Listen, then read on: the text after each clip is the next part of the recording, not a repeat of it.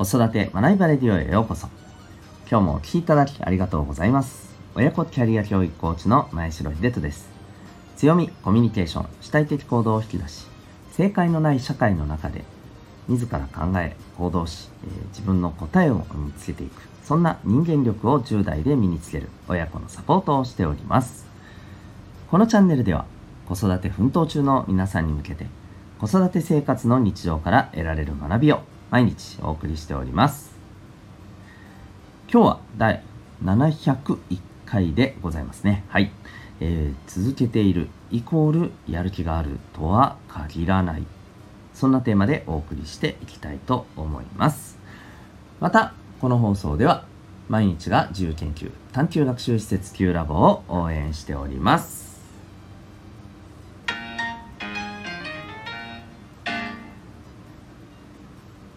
それでは今日の本題に行きたいと思います。今日はですね、えっ、ー、と、お子さんが、まあ、何か、あの、部活だったり習い事だったりですね、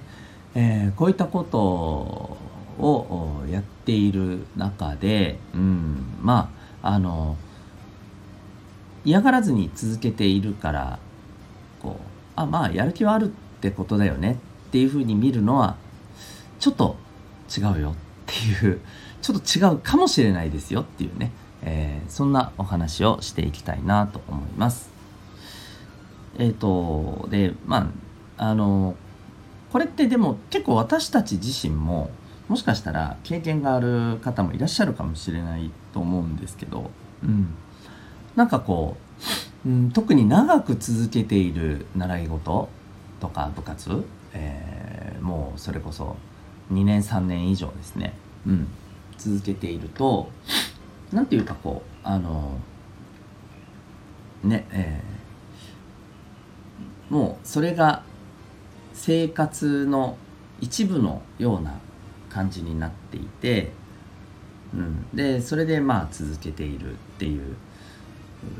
こともあったりするじゃないですか。もうなんかこれやるのが当たり前なんでしょうとか、うん、いう感じでたなんか楽しいからやるとかなんかそういうこうここで頑張ってこういうのがあのできたらいいなと目標があるからやるとか、うん、ねあのそういうことではなくて、うん、まあそれこそただやっているみたいな、うん、状況ってあるじゃないですか。でこれ結構お子さんの場合だと、うん、まあ大人と違ってなんかもうねやっぱどうしても子供って何て言うのかな。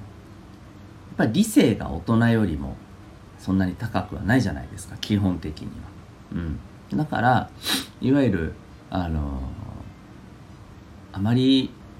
ね面白くないものでもまあまあまあ継続は力なりっていうし続けてみるか的なふうに考えるのってやっぱなかなか難しくて。そう。だからあのなんとなくあなんか何のためにやってるんだろうって一度こう感じ始めてしまうとだんだんだんだんなんかねやりたくなくなってあもうもうやめたいみたいなねいうふうになることだってまああの普通にありそうだとっていうかまあそういうふうに普通になるよねみたいな感覚があると思うんですけどでもこれやっぱりいろんなあのお子さんと話をしてて僕は思うんですけど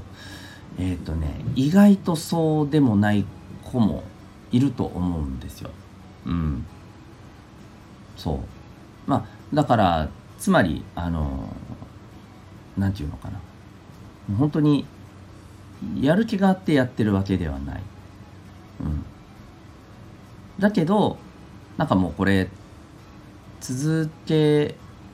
るんだよねみたいな感じになんかなっちゃってるっていう子がやっぱいるんですよね。うん、で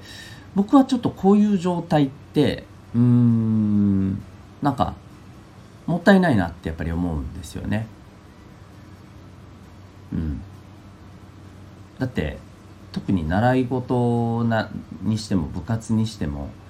結構やっぱりそこに時間を費やすわけじゃないですか。うん、で今の子供たちって学校でやっぱりあの課題とかそういうものいっぱいあったりしますのでで特に中学校以上になってくるとなおさらですよね。だからやっぱりこうあのそういったところとの時間の配分も考えた時にもう本当バッタバッタなんですよね。うん、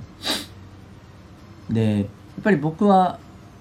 この自分と向き合う時間っていうことも大切だと思ってますので日々やっぱりちょっとこう一人でぼーっとする時間も僕はやっぱりあった方がいいと思うんですよ。うん、ところが本当にそんな時間なんか全然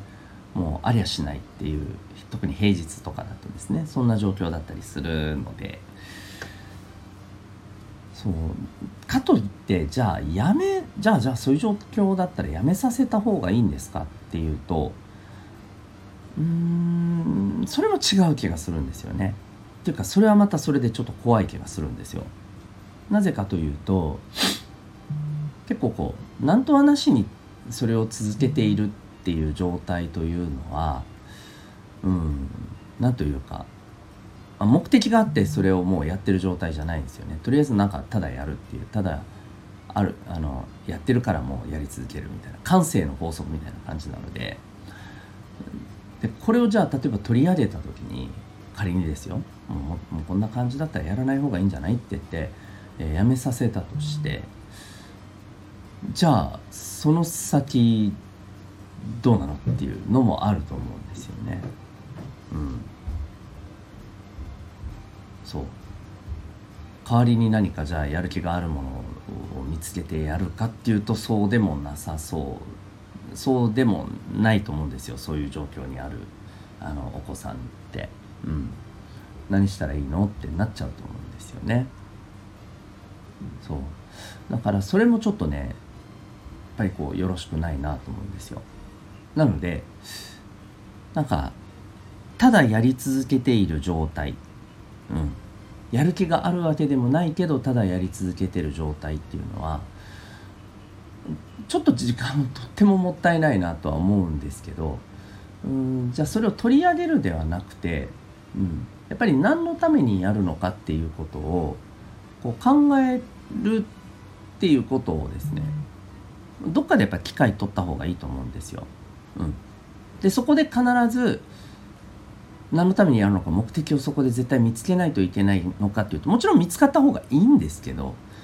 うん、いいんですけど、えー、まあそれを絶対的にやらないとダメっていうふうにするとまたちょっとなんかねあの難しいと思うので、うん、そこもちょっと違うかなと。うん、だから考えながらあの改めてねなんでずっとこんなに自分これずっと続けてるんだろうなっていうのを考えながらこうやり続けるっていうその方がいいと思うんですよ。うん、これ結構ねあの変わってくると思うんですよね。うん、でまあ何のためにやるんだろうっていうことを考えるっていうこともそうだし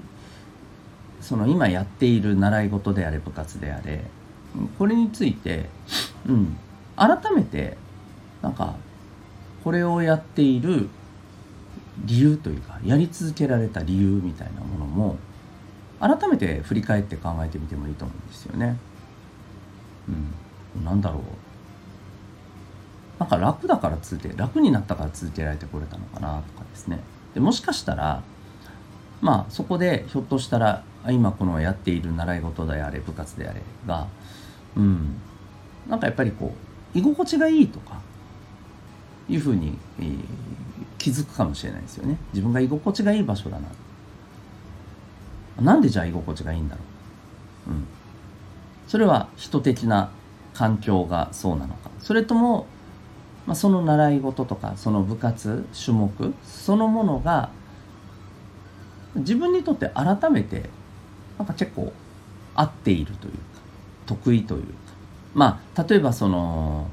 それで目覚ましい結果を出してるわけではなくても感覚的になんか自分に合ってる。これをやってると安心するみたいな。精神安定剤みたいな、うん、そういうものなのか。ただやってると見えなかったその自分が続けているものの魅力とか、うん、そういうものがねあの改めて再発見される可能性だってあると思うんですよね。うん、でもしくはもしくはですよ、うん、それを考えていく中でいやなんだろう分かんないと。結局ただ続けてるだけだなと。っていうふうなことに改めて自らそこにねあのこう気づいてくるとですねもしかしたらそこでうんなんかこのままやるのもったいないな。もっと違う楽しいこと探した方がいいなとかですね。いうふうに思うかもしれない。それはそれでいいじゃないですか。あの自分でそうそこにこう答えをあのコミットして見出してきたんであれば僕はそれでいいと思うんですよ。この自分で自分のことをこうちゃんと見て考えてそこで何かに気づくっていうことが大事なんですから。うん。そう。でそこで改めていやなんかやっぱりちょっとそろそろやめて違うものをなんか探したいとかいうふうにしてやめるんだったら僕はすごい前向きなやめ方だと思うんですよね。はい、まあそんな感じでいろいろちょっと思うところをこうあれやこれや言いましたけども、うん、あの意外とですね、えー、やる気がないけどただただ本当にあの続けているっていう ことって意外とあるんですよね。そうでこれってやっぱりねもったいないと思います。もしかしたらそのいやもしかしなくてもだな。あのそういったものにやっぱりそもそもね、えー、お母さんお父さんお金をかけてやっぱりさせてるわけじゃないですか。うん、だそういうことも考えるとやっぱりそうですよね。うん。なんか時間的なものとか気持ち的なものとか、え経済的なものとかいろんな意味合いで、うん、やる気もないけどただ続けてるっていうのをそのまま放置するのは何回かちょっともったいない。かといって取り上げるんではなくてしっかりと何でなのかっていうのを考えてみるっていうね。ところがね僕はすごい大事じゃないかなというふうにね思います。はい。ということでもしですねお子さんがもしかしてそんな状況だったりしないかなというふうにね、えー、今日この放送を聞いて感じられた方はですねはい。実際ちょっとお子さんと対話されてみてはいかがでしょうかという感じでございました。はい、今日はですね、えー、続けているイコールやる気があるとは限らないというテーマでお送りいたしました。